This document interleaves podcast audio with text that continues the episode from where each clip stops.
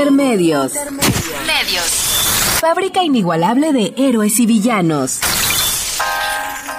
Intermedios. Los medios son más que el cuarto poder. Intermedios. Con Tania Rodríguez y Juan Manuel Valero.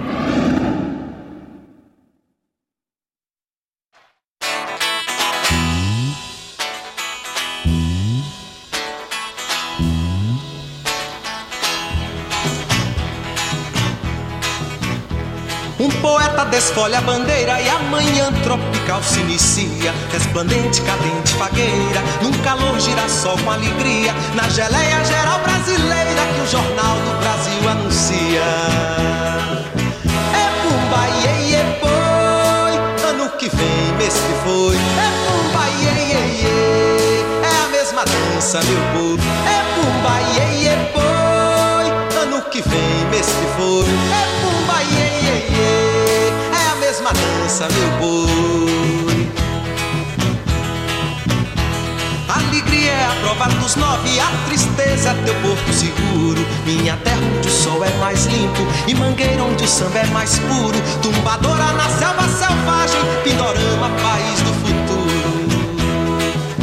É pumba, iê, iê, boi, ano que vem, mês que foi. É pumba, iê, iê, iê, é a mesma dança, meu boi. É Bienvenidos a Intermedios, hoy jueves 12 de mayo del 2016. Los saludamos Tania Rodríguez y Juan Manuel Valero con el gusto de poderlo hacer a través de los micrófonos de Radio NAM. Assiste a tudo e se cala, não vê no meio da sala as relíquias do Brasil. Doce mulata malvada, um LP de Sinatra. Maracujá, mês de abril. Santo barroco baiano, super poder de paisano, forme plaque e céu de anil. Três destaques da Portela. Carne seca na janela, alguém que chora por mim. Um carnaval de verdade, hospitaleira amizade, brutalidade jardim.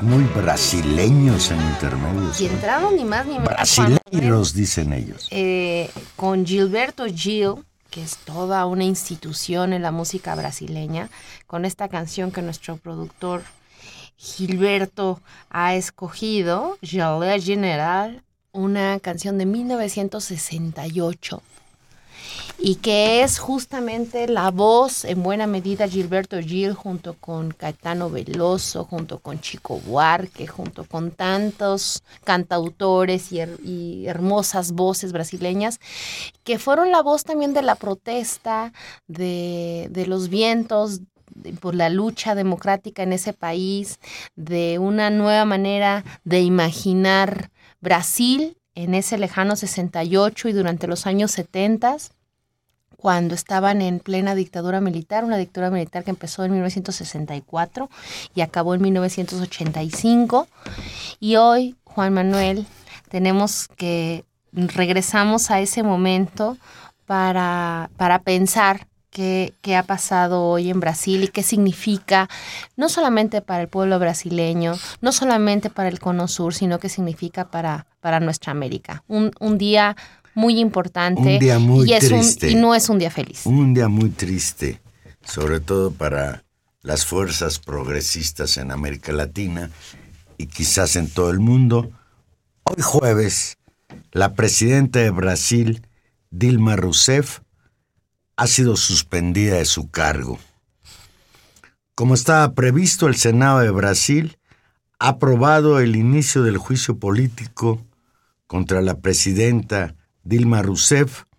De este modo, la mandataria ha sido suspendida por 180 días, durante los que se llevará a cabo el proceso que definirá si la destituye como presidente de Brasil de manera definitiva. Terrible, terrible golpe. Estaba yo pensando, claro que es un poco superfluo hablar, de ello, pero entre otras cosas no va a poder inaugurar los Juegos Olímpicos en junio próximo. ¿Sí?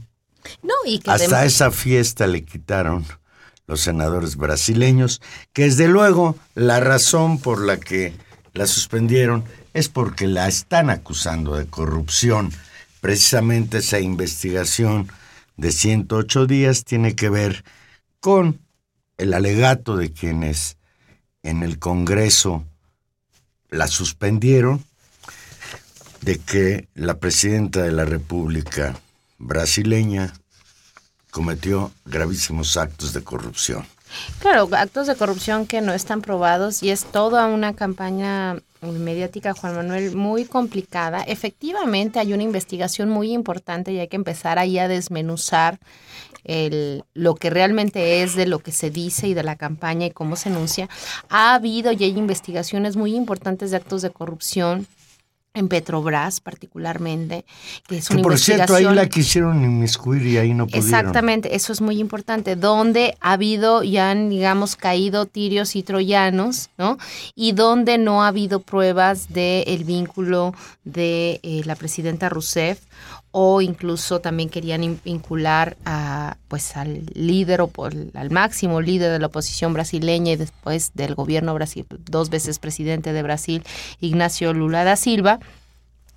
Y realmente eh, el juicio por el que ahora se, eh, por la que se inició el juicio de impeachment, ¿no? O de, ¿Qué es impeachment? pues esta suspensión, ¿no? Esta suspensión es quitarle el cargo, es una especie de, si lo pudiéramos decir, es una especie como de juicio de desafuero, No, Es una a especie de juicio de destitución. Independientemente de, de- de que si haya razones, bueno, a una gente que se le está investigando si es, si es pertinente que, que se dé el cargo mientras que se le está investigando. No, a por eso. Pero ahora el, el tema es que la investigación sobre eso nada tiene que ver con, con este tema de la corrupción y en realidad tiene que ver con, eh, digamos, el, el reporte de los movimientos en los presupuestos y de los préstamos, digamos que entre las instancias de gobierno suceden en la gestión de los presupuestos y del gasto público.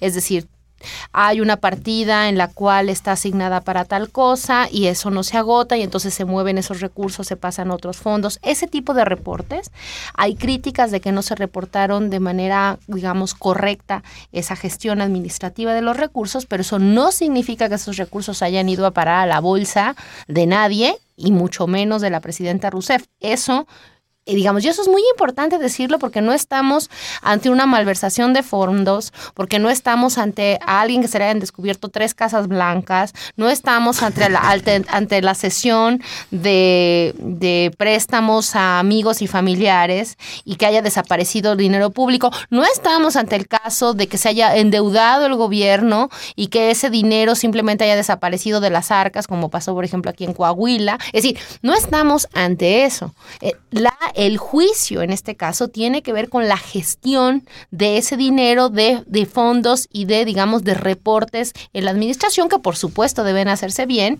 pero que en términos generales son prácticas más o menos normales en los gobiernos de desplazamiento de las partidas presupuestales y de tal vez no claridad. Es decir, lo que hay en el fondo, Juan Manuel, y eso es muy importante decirlo porque, porque generalmente se anuncia como si eh, la presidenta estuviera implicada en casos de corrupción y inmediatamente se saca a la luz el tema de Petrobras y se saca a la luz otras cosas que no tienen que ver, que ocurrieron en momentos distintos y que tienen investigaciones diferentes. Lo que hay, sí, y sin lugar a dudas, y por eso creo que es importante discutirlo, y por eso vale la pena voltear a ver a Brasil, es eh, la- una decisión política fuerte de una, de una importante digamos, eh, conglomerado de fuerzas y de intereses tanto políticos como económicos que vieron en esta, en esta crisis y en esta oportunidad una posibilidad de avanzar de manera fuerte sus intereses para destituir a una presidenta democráticamente electa que le falta pues casi eh, la totalidad de su mandato, es decir, estamos por Sí, cumplir el año primer año, poder. exactamente, en el segundo mandato, y ante eso es entre lo que estamos, y por eso la campaña del PT y algunos analistas han hablado de que esto es una especie de golpe de Estado institucional. Eso te voy a preguntar. Hay, ¿qué hay variaciones, ahora, ahora hablamos de ello, pero, antes- por eso es pero importante. an- antes quiero hacer un paréntesis, Tania Rodríguez. Dígame usted. A mí, hablar de este tema brasileño y ahora en la terrible crisis en la que se encuentra el gobierno del Partido de los Trabajadores, el partido de la señora Rousseff,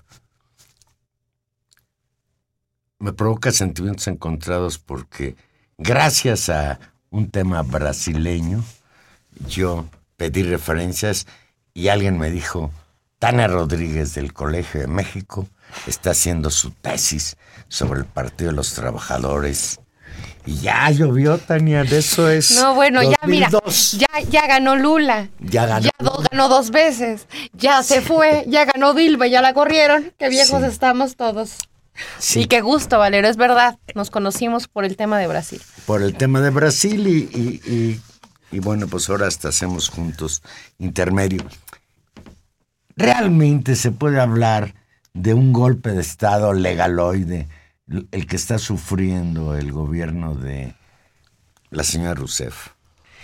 Es- digamos, siempre es, es delicado el, el tema de los conceptos. Si nos pusiéramos muy rigurosos y depende de lo que entendamos por golpe de Estado. O sea, si, si lo que evaluamos es la intencionalidad política, yo creo que sí. Yo creo que hay la intencionalidad política de una de un grupo eh, fuerte, digamos, por trastocar eh, digamos, la, la distribución del poder en un momento determinado que se dio en términos institucionales más fuertes, donde el, el- la parte medular de la democracia, podríamos decir, es el respeto al voto y es el voto directo de la población. En este caso, eh, un voto mayoritario que sirvió para que Dilma Rousseff ganara. En ese sentido, sí. En, en otro sentido, es verdad que eh, hay un manejo institucional de las investigaciones y yo creo que ahí hay un, hay un aprendizaje muy fuerte, es decir, que bueno que, que los juicios de Petrobras y el Lavagate, que la investigación está enorme que se ha hecho contra la corrupción y que ha golpeado y ha desgastado, y hay que decirlo así, hay que desgastado enormemente también a los gobiernos petistas, eh, porque se han visto implicados en ellos y han tenido presos y hay investigaciones de transferencias de recursos, sin duda. Qué bueno que eso suceda. Y eso es parte, eso es parte también de la construcción de la democracia brasileña. Y uno podría decir, eso es en buena medida un triunfo de los gobiernos petistas, de la existencia del PT y de los equilibrios y contraequilibrios de poderes. Pero en el caso de la destitución de Dilma Rousseff, no estamos ante, ante eso.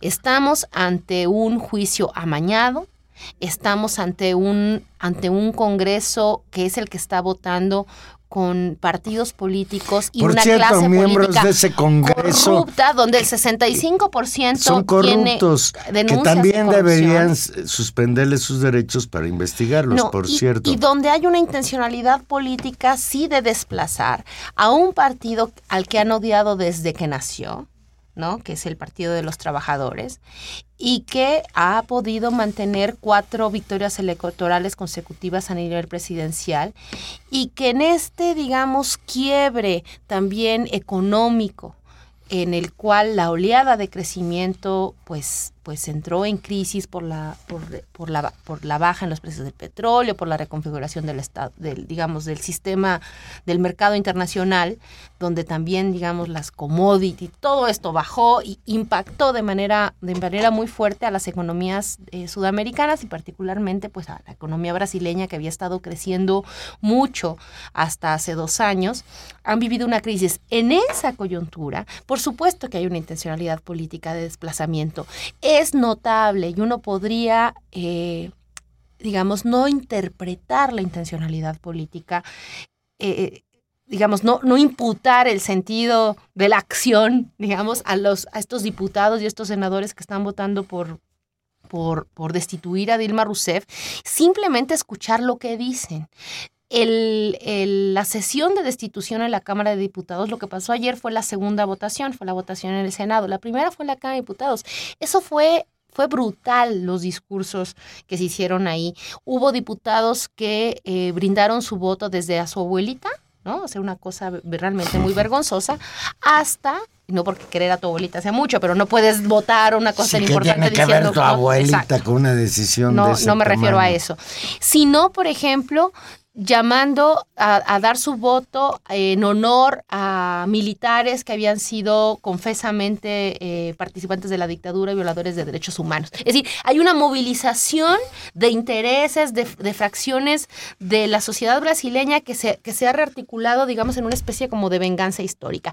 En el Senado cuidaron que esos discursos no fueran tan banales y tan, tan clarificadores realmente del estado de ánimo, de lo que significa echar de la presidencia al PT y echar de la presidencia a Dilma Rousseff, un poco más cuidadosos, pero los discursos no referían fundamentalmente a vamos a, eh, a crecer, a, que le crezca la economía, es decir, porque realmente el, el fondo, el caso en sí es tan endeble saben que está absoluta, que no alcanza, se alcanzaría para una sanción administrativa, pero no para quitarle el poder a una, a una presidenta. El miércoles 6 de abril, en el periódico La Jornada, Claudio Lobnis, un analista muy prestigiado en México, publicó un sugerente artículo titulado Panama Papers, oportunidad de igualarnos a Brasil.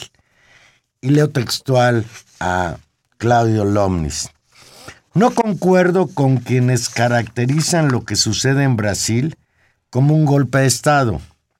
La clase política brasileña se ha acostumbrado a la corrupción al grado de normalizarla. Por eso cualquier acusación aparece como si tuviera un móvil político. Parece que te oyó. Como la corrupción es la regla y no la excepción, si el acusado es de derecha, la acusación beneficia a la izquierda. Y si el acusado es de izquierda, como es el caso, beneficia a la derecha. La politización de las acusaciones de corrupción es un efecto de la normalización de las prácticas corruptas. Sí, sin lugar a... O sea, por supuesto que hay un avance. Ahora, ¿qué es lo que está pasando en Brasil? Hay un avance y además uno siempre tiene la tentación de compararlo con el caso mexicano. Qué bueno que haya casos de investigación. Qué bueno que haya un juez que esté investigando la corrupción en Petrobras. Ojalá, frente a las denuncias periodísticas que aquí se hicieron de la enorme corrupción en Pemex, hubiera un juez que hiciera una investigación y que los empresarios estuvieran en la cárcel y que el, el, jefe de la casa de la presidencia estuviera en la cárcel como lo estuvo en el caso del PT. Pero creo que ahí hay que ser cuidadosos y siguiendo con el texto de Londres, más abajo dice, ¿no? Habla un poco del PT, dice, con el, con el Partido de los Trabajadores, como el Partido de los Trabajadores lleva años en el poder, debe asumir su parte de responsabilidad en aquella normalidad. El PT tuvo oportunidad de encarar la corrupción y no lo hizo. Es verdad que no ha inventado el problema, pero comparte la responsabilidad. Totalmente de acuerdo. Cito textual. Aunque no haya motivo para que Dilma dimita, quienes hayan coludido con las corruptelas de Petrobras y de Goverdad deben ser investigados y condenados si son culpables. Por supuesto que deben ser, pero es esta frase me parece que es la que abre esta, esta separación también analítica de casos que estoy haciendo. Una cosa es la investigación sobre la corrupción y otra cosa es si una presidenta a la que no se le ha aprobado en términos ni personales, ni de responsabilidad administrativa, ni nada, ser corrupta, puede dimitir o puede en este caso no ser, no renunciar, sino ser exacada de su cargo. Y eso es, digamos, la diferencia donde creo que eh, pues la politización, por supuesto, que alcanza eh, la situación actual en Brasil. Es decir, hay una carga política sin lugar a dudas, independientemente de que nosotros podamos separar analíticamente muy bien la lucha contra la corrupción, pero esto es un exceso y es un exceso antidemocrático. Por lo tanto, tiene visos autoritarios y por supuesto tiene una realidad política y por supuesto que en cierta medida corrompe las bases de la democracia brasileña. Hoy, hoy Dilma Rousseff dijo, no cometí crímenes, nunca apoyé la corrupción. La presidenta, hoy suspendida, insistió en que no ha cometido ningún crimen o delito en su vida y remarcó que va a luchar con todos los instrumentos legales para concluir su mandato para el que fue electa el 31 de diciembre de 2018. La presidenta de Brasil aseguró que la democracia está en juego luego de que el Senado la apartara de su cargo e iniciar el proceso de juicio político en su contra. Tania, si Dilma está en el poder, si el Partido de los Trabajadores está en el poder, es el partido de ella, ¿qué no tienen la mayoría en el Congreso? No. O sea, tienen la mayoría, es la primera minoría, digamos. Es que el sistema... Pero se juntan entonces los otros y... Por supuesto. Y, y, es, y es un sistema muy complicado. Es decir, y ese es un viejo debate, digamos, de la construcción institucional y de los incentivos que nuestros modelos electorales y de, y de gobierno tienen.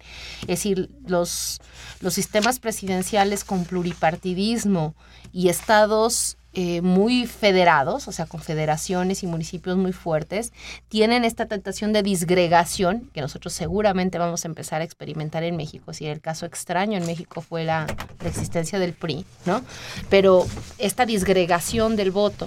Entonces, en, en, en Brasil hay muchos pequeños partidos, hay... Eh, por lo menos tres grandes partidos, digamos, con presencia un poco más fuerte el, el, el PSDB, que es el partido del expresidente Cardoso, digamos, que fue el que hizo en buena medida las reformas neoliberales, el PSDB, que es un viejo partido que crea como el digamos, viene desde la época de la dictadura y que justamente hubo por primera vez en la historia, en estas, en esta, en estas, en estas elecciones que acabas de pasar con las que eligió a Rousseff, eh, una alianza electoral con el PT.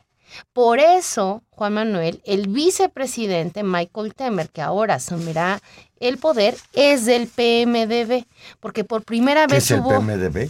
este partido que te digo que tiene una, una eh, importancia electoral fuerte en Brasil, con presencia en, en muchos estados, que controla buena parte del Congreso. Ellos controlan el Congreso, o sea, son una minoría fuerte y que están articulados con el PSDB, que es el partido, digamos, de Cardoso. Para vamos ver. Entonces, en suma ellos, más los partidos regionales, más los partidos de la derecha, más los partidos evangélicos, han hecho una larga coalición, digamos, antipetista. Partidos evangélicos. Claro. En Brasil no hay separación entre la iglesia Sí, y el pero hay partidos, claro que la hay, pero hay partidos, digamos, que se, que se llaman, pues son, tienen cierta lógica confesional, ¿no? Entonces, ahí es, es un problema. Entonces, el PT, efectivamente, pues tiene los votos que tiene, es muy claro. Y particularmente, agregando a eso, la Cámara de Diputados tiene esta, esta dinámica eh, terrible, digamos, de disgregación de, de los votos, de las mayorías, de la representación. Entonces, hacer coaliciones es muy complicado, pero son coaliciones que eh, mueven ciertos intereses fuertes. Por el otro lado, el Senado tiene una estructura mucho más jerárquica, como es también el Senado mexicano, en la configuración, digamos, de las federaciones. Hay estados que históricamente ganan, digamos, los viejos partidos o los sectores oligárquicos brasileños, terratenientes, y que los controlan pues de toda la vida. Entonces en el Senado tienen muchos lugares asegurados, además de que tienen una representación proporcional bastante que premia mucho, digamos, a, a la federación, a la federación y no a las mayorías. Es, es un sistema proporcional y eso genera una desproporción entre votos y representación en el, en el Parlamento. Entonces tú dices que la derecha está sobre representada en el Por Parlamento. supuesto.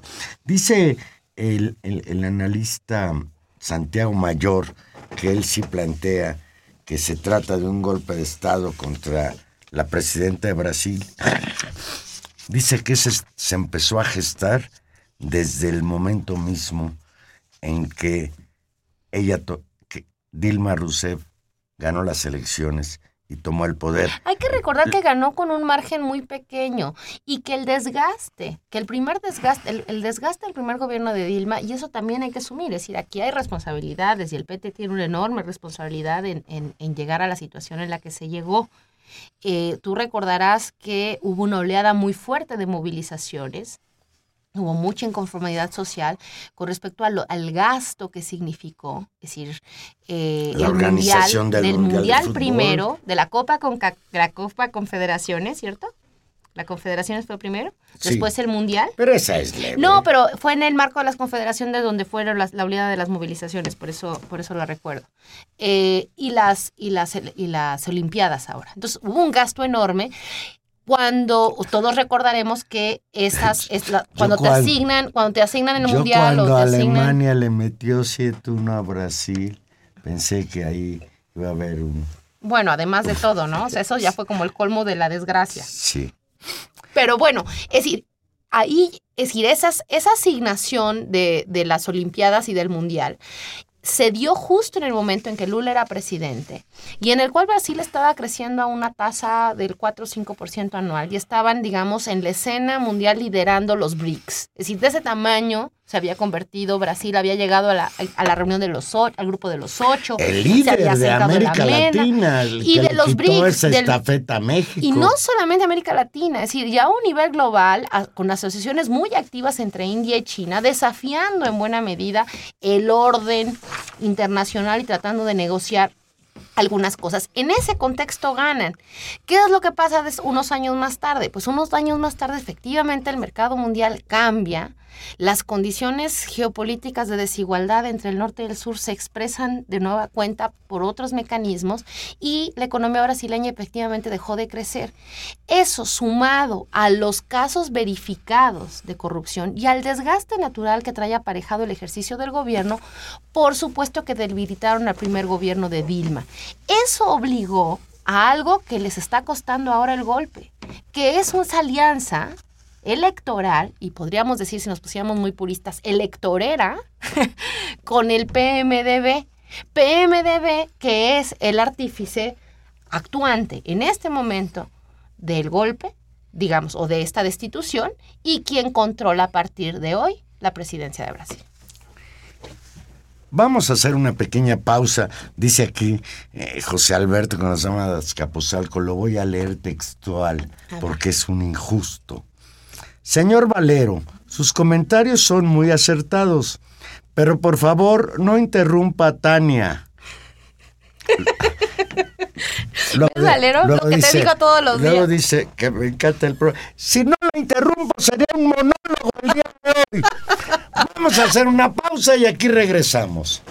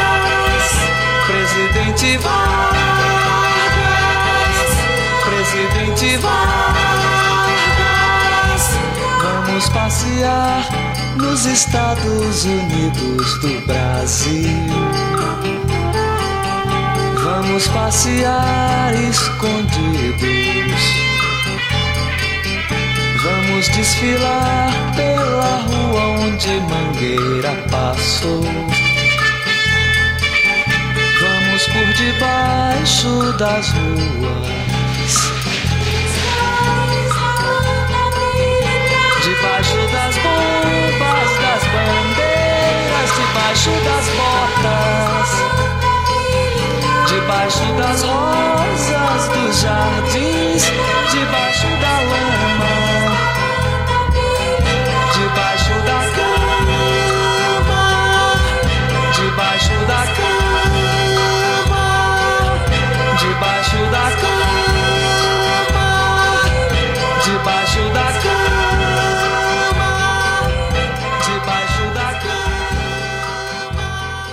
Estamos de vuelta con aquí, la hermosa, estamos la hermosa voz de Caetano Veloso. Ahora fue Caetano Veloso. Recuerde que Intermedios es un programa en vivo y usted se puede comunicar con nosotros 5536 8989 o Lada sin costos 01800 5052 688. En este análisis en el que se ha- habla de cinco razones o cinco causas que pudieran explicar esto que está sucediendo con la presidenta de Brasil, una cosa que destaca, y ya lo habías tocado tú, pero creo que hay que detenernos en ello, es el papel de los medios de comunicación. Además de los partidos políticos, que son la cara visible del golpe, también operan a favor de la destitución distintos actores de la sociedad civil. En este sentido, los medios de comunicación han desempeñado un papel fundamental. Reporteros sin Frontera da el dato que el 90% de los medios de comunicación de Brasil están en manos de siete familias, tanto en el espectro audiovisual como en los medios gráficos. El grupo Globo se coloca en primer lugar, ya que copa alrededor de un 40% del mercado. Situación similar a México, en el que incluso creo que la concentración en pocas manos es mayor. Y lo digo, Tania, porque este ha sido un factor que impide el desarrollo sano de la democracia. El papel de unos medios de comunicación que no pugnan por la libertad de expresión, que no pugnan por informar con objetividad a la población, sino que en la mayoría de los casos son instrumentos del poder para manipular a la población. Y creo que el ejemplo hoy de Dilma Rousseff o el de Andrés Manuel López Obrador cuando el desafuero, pues son dos ejemplos muy claros de que hoy por hoy los medios de comunicación en América Latina, al menos en México y en Brasil, pues son apéndices del poder. Por supuesto, hay un, hay un, y por eso es muy importante aclarar eh, lo que está pasando, porque se construyen consignas que se repiten y una y otra vez de, de manera muy machacona y construyen, pues, eh, nociones de verdad, digamos, ¿no? Eh, sin embargo, Juan Manuel, yo, yo estoy de acuerdo en que, en que la concentración mediática y el papel de Globo, es decir, O Globo es mucho como, como Televisa, si tuviéramos que hacer un, un símil, tenemos del control que tiene. Eh, hay momentos, y eso es lo, lo interesante, y donde queda el margen de acción también de, de- de los gobiernos, de las fuerzas opositoras, de, las, de los partidos de oposición, que se puede hacer algo tú citabas el caso del, del desafuero. Ahí hubo una campaña enorme para tratar de convencernos a todos que era necesario Pero sacar a Andrés Manuel López Obrador de la, de la jefatura de gobierno porque no había acatado la orden de un juez para construir una calle y que eso ameritaba... Sí, que era bastante más ridículo que esto que está Pues pasando es en más o menos, es un formalismo. Es un formalismo, ¿no? Estaba acusando de corrupción, entonces ahí se había, es que es desacato y es antiinstitucional. Bueno, un poco es, es- esta es la misma situación. Y estoy pensando también incluso en la propia sociedad brasileña, es decir, estamos ante el segundo caso de impeachment, ¿no? En, en- en- de la dictadura para acá. Y el primero, muy temprano en los años 90, fue justamente impulsado en buena medida por el PT para destituir a Fernando Córdoba de Melo, que había sido un candidato, en buena medida hijo de la, de la gran oligarquía brasileña, apoyado fundamentalmente por O Globo. Por supuesto que O Globo ahí jugó un papel central en defender a su candidato y a su presidente y no lo logró. Es decir, hay también una disputa por la interpretación de las cosas y ahí es donde tienen una enorme responsabilidad los medios de comunicación y su comportamiento faccioso, pero por supuesto que también hay responsabilidad en la capacidad de comunicar, de hacerse cargo, de, de tratar de dar salidas a un escenario muy complicado eh, y ahí tiene una responsabilidad del PT. Por supuesto que el PT se desgastó, por supuesto que hubo situaciones en que no respondieron de la mejor forma en que debían responder, pese a sus esfuerzos, y en esta, digamos, los, los, los han, han logrado construir eh, si no mayoritariamente, sí un, un, escenario donde hay una, seguramente vamos a ver un escenario de enorme polarización eh, y de disputa política muy fuerte. Y eso es, es, también lo que, lo que el escenario político nos debería hacer pensar, es decir, qué va a pasar en los próximos meses en Brasil. Ahí hay una, una incógnita porque nunca sabemos, ¿no? Por más que podamos prever si va a haber movilización o no, no sabemos hasta qué punto pues va bueno, a haber. por lo que hemos visto. Ha habido sí, movilizaciones. Las movilizaciones de apoyo a, a A Dilma han sido Rousseff. impresionantes.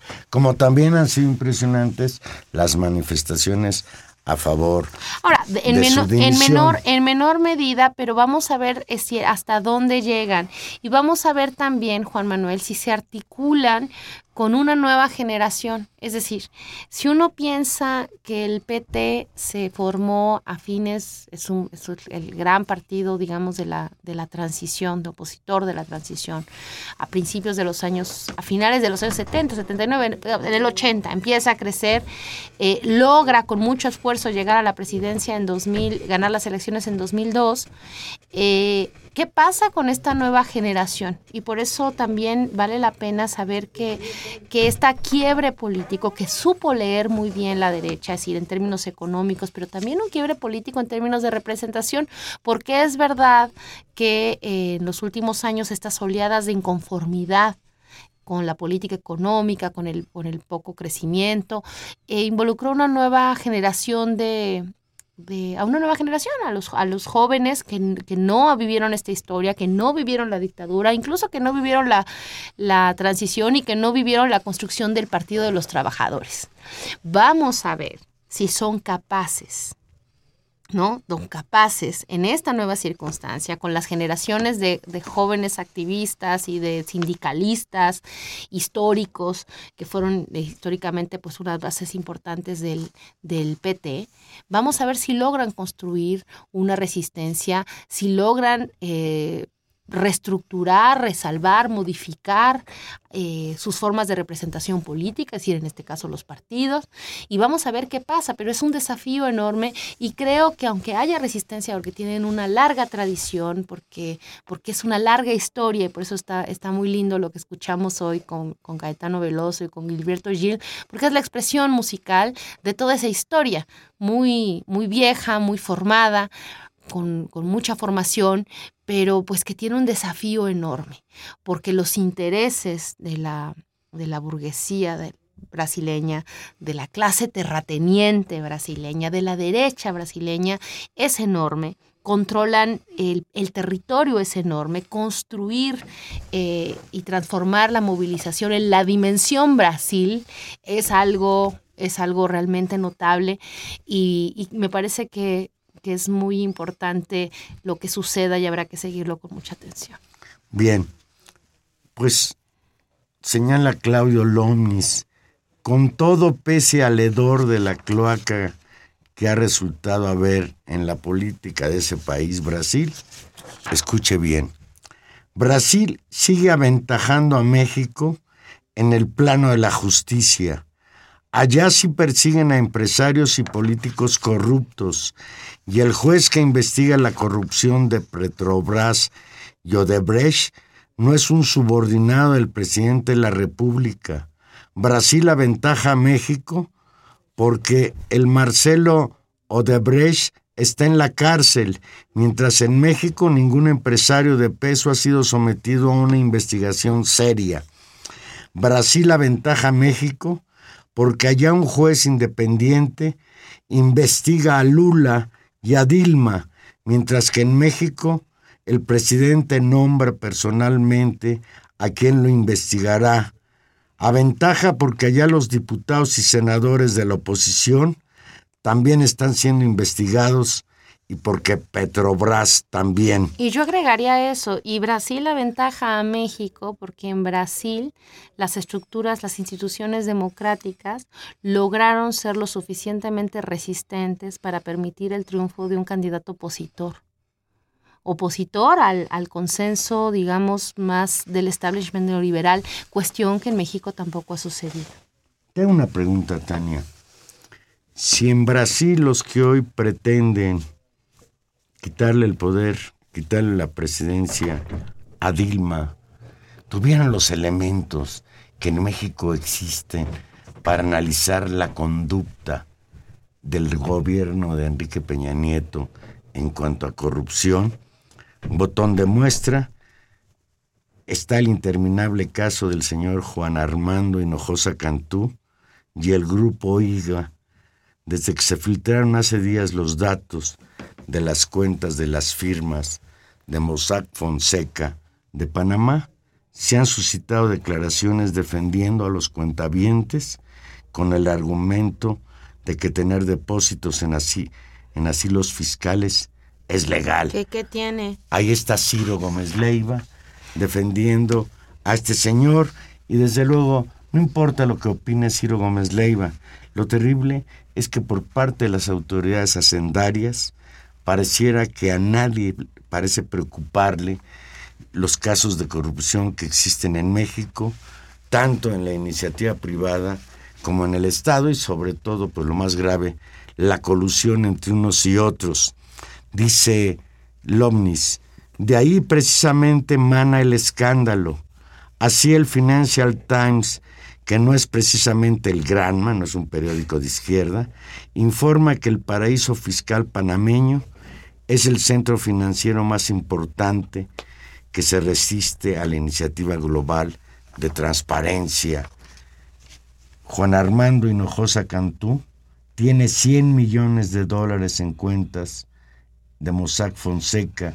Se trata del ejecutivo del mismo grupo IGA, que había sido investigado, entre comillas, por Virgilio Andrade, secretario de la Función Pública, para decidir si hubo o no conflicto de interés o corrupción en el caso de la Casa Blanca y de la Casa de Maninalco del secretario de Hacienda, Luis Videgaray.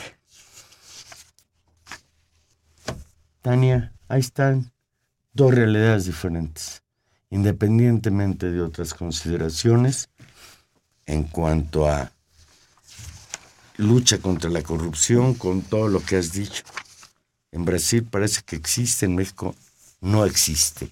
Y hoy están discutiendo en la Cámara de Senadores y en la Cámara de Diputados de México la llamada ley anticorrupción, que si tú analizas las posturas del PRI y el Partido Verde, pues lo que tratan es de hacer una ley anticorrupción que no resuelve el problema de la corrupción. Se han negado de una manera persistente aceptar esa iniciativa de la opinión pública del 3x3, ser fiscalizados. 3 de 3. 3 de 3, no lo aceptan, no aceptan tampoco que el que se vean beneficiados por empresarios que han recibido contratos sea un ilícito, sea un conflicto de acarrea interés. un conflicto de interés. En México, por desgracia, la corrupción, quizás la violencia sería el otro fenómeno, son los dos elementos que han impedido el avance y la consolidación de la democracia en este país. Pues sí, y, y, y están relacionados con Manuel porque, porque, porque van de la mano. Es decir, hay también todo un interés de estos grupos que tienen, que tienen ya intereses creados en, en cómo funcionan las cosas, en no permitir que, que, avance la fiscalización ciudadana, que ganen candidatos independientes o que sean honestos, ¿no? Es decir, ahí hay, todo un problema. Y por eso también yo ponía, ponía en la cuenta de las cosas en las que, en las que ojalá sucedieran aquí, como un juez independiente, una investigación, empresarios en la cárcel, diputados investigados, eh, el jefe de la oficina en la de la oficina presidencial en la cárcel, es decir, que ojalá esas cosas sucedieran, sí, por supuesto, Pero, pero eso, en perspectiva histórica, tiene que ver con la efectividad de la lucha por la democracia en Brasil y en buena medida eh, de la participación activa, digamos, es, para- es paradójico, de, del PT, por ejemplo, ¿no? y de la construcción de instituciones más fuertes y del traslado del poder. Un segundo elemento, Coronel, que no hemos discutido y que me parece importante es eh, la doble vara también con la que se miden las cosas. Estos días ha resultado eh, verdaderamente, para mí, eh, muy indignante o, o enoja la manera en cómo se expresan justamente analistas, opinadores, ciertos medios, ciertos sectores de la población, de la, opinión pública internacional, diciendo, pero qué barbaridad, pero qué bueno que se combate a la corrupción en Brasil, pero qué, qué barbaridad, qué bien que se va. O sea, todo este discurso, ¿no? Eh, asumiéndolo a Dilma, ya dijimos, y lo vuelvo a repetir, que estamos hablando de dos casos distintos. Uno son las investigaciones de corrupción que van por un vía y en caso de Dilma Rousseff que no tiene que ver con eso porque no lograron comprobarle nada y que le están destituyendo por un problema de gestión administrativa de recursos, es por una falta administrativa y una falta administrativa que no amerita la destitución de una elección democrática. Eso, ese es un corte que hay que, que hay que precisar una y otra vez porque en el discurso se están mezclando. Y ahí hay una, una enorme intencionalidad política y una enorme hipocresía. Porque esos medios y esos opinadores que se llenan la boca diciendo que qué barbaridad, que qué bueno que se va el populismo de Brasil y que qué bueno que todo el populismo es corrupto y que qué bueno que se vaya la señora Rousseff, son los mismos que son capaces de decir que qué tiene que el gobierno mexicano eh, no investigue a la gente que tiene recursos en el Panama Paper y que qué importa finalmente que el, el, secretario de Hacienda y el presidente de la República tengan casas que les regalaron empresarios, que eso finalmente qué. Eh, y, y, creo que ahí hay una, hay una enorme, hay una, hay una doble vara y también de la opinión pública internacional con respecto a, al juicio que se hace de gobiernos que en el contexto internacional siguen siendo gobiernos opositores. Son gobiernos, bueno, pero, pero particularmente son gobiernos que juegan un papel distinto a la estructura de poder clásica de nuestras sociedades. Y, ahí, y eso también hay que, hay que reconocerlo. Pues a propósito de los papeles de Panamá o el escándalo Panama Papers, hoy el periódico La Jornada dio a conocer nombres, nuevos nombres de empresarios y banqueros mexicanos involucrados. En total se habla de 289 mexicanos que fundaron empresas en paraísos fiscales para ocultar sus ingresos o el lavado de dinero. La información de 289 mexicanos que han creado empresas en paraísos fiscales corresponde no solo a los llamados papeles de Panamá, sino también a otra base de datos con, conocida como Offshore Leaks, revelada por primera vez en 2013, ambas puestas a disposición del público. Pues entre esos mexicanos aparecen dos, digamos, de los miembros directores de, de Comercial Mexicana, el empresario minero Miguel Ángel Barona también, ¿no? Eh, desarrolladores turísticos que tienen y gestionan proyectos tanto en el mar de Costés como en, como en otras playas. José Antonio Pérez Simón, miembro del Consejo de Administración de América Móvil. Luis Gerardo Barroso González, presidente de la financiera Unifin. Eh, vuelve a salir. ¿Tú conoces alguno? No, Valero. Es que Yo, un, una gente muy común y corriente. ¿Tú no te rozas con los socios de los Panama Papers? No, Nunca, nunca, tuve que ver con los Mossack Fonseca. Hasta esta actriz, esta, ¿cómo se llama? Edith González. Edith González está metida en el, en el asunto. No sabemos, tampoco lo podemos asegurar, si todos los que aparecen en esos papeles son pillos. Bueno, no pagan impuestos. Pero yo te puedo asegurar ¿A ti te que la mayoría sí son cada, pillos. Te descuentan cada Sí mes los pillos. impuestos, ese es el punto. De eso no me cabe la menor duda. Tania, pues ha sido hoy un día difícil. El análisis de la crisis brasileña, otro, otro golpe a la izquierda en América Latina. Argentina cayó además, hay- bueno, no ver- cayó, perdió en las Ahí sí, elecciones. ahí, que es con- distinto. Con el amigo de Vargas Llosa, ¿cómo se llama? Mauricio Macri. Macri. que también está en los papeles de Panamá. Sí, Por cierto. y que es el primer gobierno del, del Cono Sur que muy apresuradamente saluda justamente a eh, el cambio de gobierno en Brasil o la asunción en este momento de, de Michael Temer, ¿no? Es decir, es, es- es significativo. Un último comentario sobre eso. ¿Por qué nos tendría que importar lo que pasa en Brasil? Si está como más lejano, si no tiene que ver con la política local. Bueno, en primer lugar, porque es, es en su marco institucional, por todas estas cosas que discutimos, es un buen, es un buen espejo para pensar México en, en muchas dimensiones. Eh, la segunda es porque eh, Brasil efectivamente en estos años fue un, un pilar de la transformación estructural, importante, política, que se dio en el Cono Sur como una apuesta importante de equilibrar relaciones de negociación con, digamos, con el capitalismo internacional, con Estados Unidos, los, eh, los, las relaciones económicas digamos, más autónomas que lograron construir en estos últimos 15 años, eh, son muy importantes para la región en términos generales, porque fueron un referente no solamente por ese papel en América Latina, lograron construir, y es verdad, en distintas, si uno sigue la política internacional bras- brasileña por un lado, y sigue las discusiones en ciertas conferencias internacionales, nos discuten desde temas del cambio climático hasta problemas de alimentación, pasando efectivamente por la regulación de los mercados financieros o ese tipo de discusiones, o el papel de la ONU y de las intervenciones, la presencia de Brasil ahí fue muy importante representando un bloque político importante de países, digamos, del tercer mundo, ¿no? O en vías de desarrollo, y la apuesta enorme también incluso del desarrollo de los BRICS.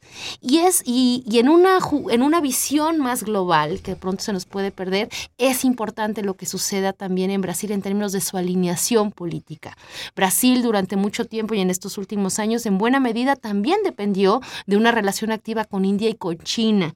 Si nosotros vemos también lo que está pasando en China y el proceso de desgaste económico de, bueno, crecen al 8%, empiezan a crecer al 5%, es una catástrofe, ya quisiéramos nosotros eso para ¿no? Dos meses. Pero para ellos es un problema. Hay, hay un ciclo, hay un problema ahí de, de- correlación de fuerzas, de negociaciones que es importante. Es decir, la salida de, de un Brasil con esa voz es, es, un, es, un, es un problema para, para, para todos nosotros. Ojalá que, que lo sepan enfrentar. eh, pues como seguramente lo harán, pero ya veremos qué pasa. Bueno, pues dentro de todo el terrible panorama internacional y el mexicano, esto me parece una buena noticia, Tania. A ver. Hoy cayó un porqui en Ah. Torreón.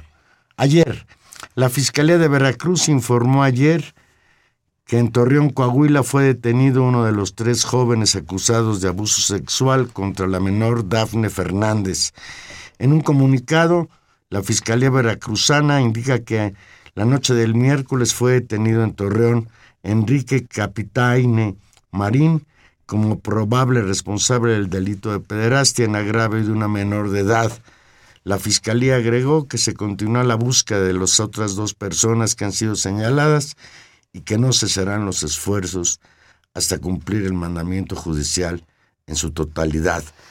Esta mañana este señor, este, este junior, este terrible, Este este caso. porky, sí, eh, fue trasladado a un penal en el puerto de Veracruz, donde será, estará a disposición de la autoridad que lo reclama.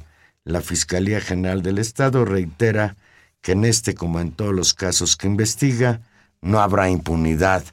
Señor fiscal de Veracruz, quisiéramos creerle, Ojalá. Pero yo no le creo nada. Pues quién sabe, ahí está muy disputada la elección, así que es probable que necesiten una carta de buena presentación y en un caso tan que ha causado tanto enojo y tanta indignación, pues tal vez eh, se animen a hacer un poquito de justicia, aunque ya viene tarde, pero bueno, que se haga. Juan Manuel, ya no nos da tiempo, pero tendremos que dedicar, yo creo que dentro de ocho días, tendremos que dedicar algunas palabras y un análisis a la campaña mediática que trae eh, el secretario Nuño por todos los medios de Ah, comunicación por cierto, con respecto justamente a unas unos anuncios que hace eh, con respecto a la educación superior, que tienen toda una dedicatoria y todo un diagnóstico del tema, vale la pena sentarse a discutirlo. Y la otra cosa, a presionar y a, y a presionar de esta manera que siempre se hace a los estudiantes que ahora están en, en huelga en el poli. A ver, Y- sobre eso pregunta alguien aquí, dice que si sabemos algo sobre la situación de las vocacionales, que si podrían comentar al respecto. Yo leí hoy que ya tres iban a levantar el paro, ¿no? Hay, hay ahí un todo un todo un tema con Ya respecto todos lo levantaron, todos. No, no, no, nadie. lo levantaron. Exacto. Eh, hay toda un, hay un tema de Entonces la presión. prensa está desinformando. Exactamente. Y sabemos que siempre la, la cantaleta es van a perder el semestre y tal. So- pues se tienen que sentar que- a hablar con los muchachos. El poli mostró el año pasado una la enorme, una enorme Vamos a hablar sobre la problemática educativa Educación en superior. México, educación superior, Muy bien. atendiendo a estos porque, asuntos. porque amerita, amerita un análisis de todo lo dicho por el secretario Nuño que anda paseándose por los medios en campaña. Vamos Pues a ver. no nos queda más que despedirnos y desear con todo el alma que las chivas rayadas del Guadalajara hoy derroten al América y den un paso hacia los la- semifinales. Ya sería, sería pasar a semifinales dentro del campeonato mexicano. Gracias a los Pumas que le arrancaron dos puntos al América, se está dando este clásico. Hombre, me hubiera gustado más que no fuera así. Bueno, los, Y que estuviéramos viendo el a los Pumas, Pumas anda hoy. en negocios más importantes, anda en la Copa Libertadores. de Bueno, y, y tú que eres futbolero, tiene, tiene, tenemos posibilidades, Valero. Pues de pasar a la siguiente ronda, creo que sí. Ya no me atrevo a aventurar más, pero yo creo que el nivel del fútbol mexicano con respecto a los equipos de Sudamérica está al parejo. Y hay que decirlo también, porque la mayoría de los equipos sudamericanos pierden muy jóvenes a sus estrellas que se van a jugar a Europa, porque allá, allá sí les pagan mucho más. Es una O acá, barbaridad. ¿no? También viene a jugar mucho. También vienen a México porque en México les pagan mejor que en Argentina, que en Uruguay, que en Paraguay. México en ese sentido se lleva lo que no se pueden, lo que ya no se llevaron los, los las superpotencias futboleras europeas. Bueno, Yo no quería terminar hablando de fútbol, pero como me pidió Gilberto que me extendiera un minuto, ya nos vamos y aquí nos escuchamos dentro de ocho días. Estuvimos con ustedes en los controles técnicos don Humberto Sánchez Castrejón, en la producción Gilberto Díaz y en los micrófonos Tania Rodríguez, nos escuchamos el próximo jueves a las 8 aquí en Intermedios. y Juan Manuel Valero. Buenas noches.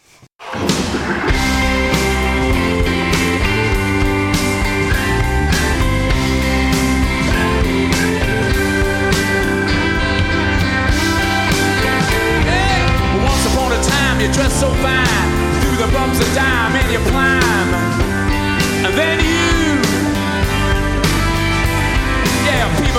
Tell me where I die, you're bound to fall. They thought that they were just a. Uh,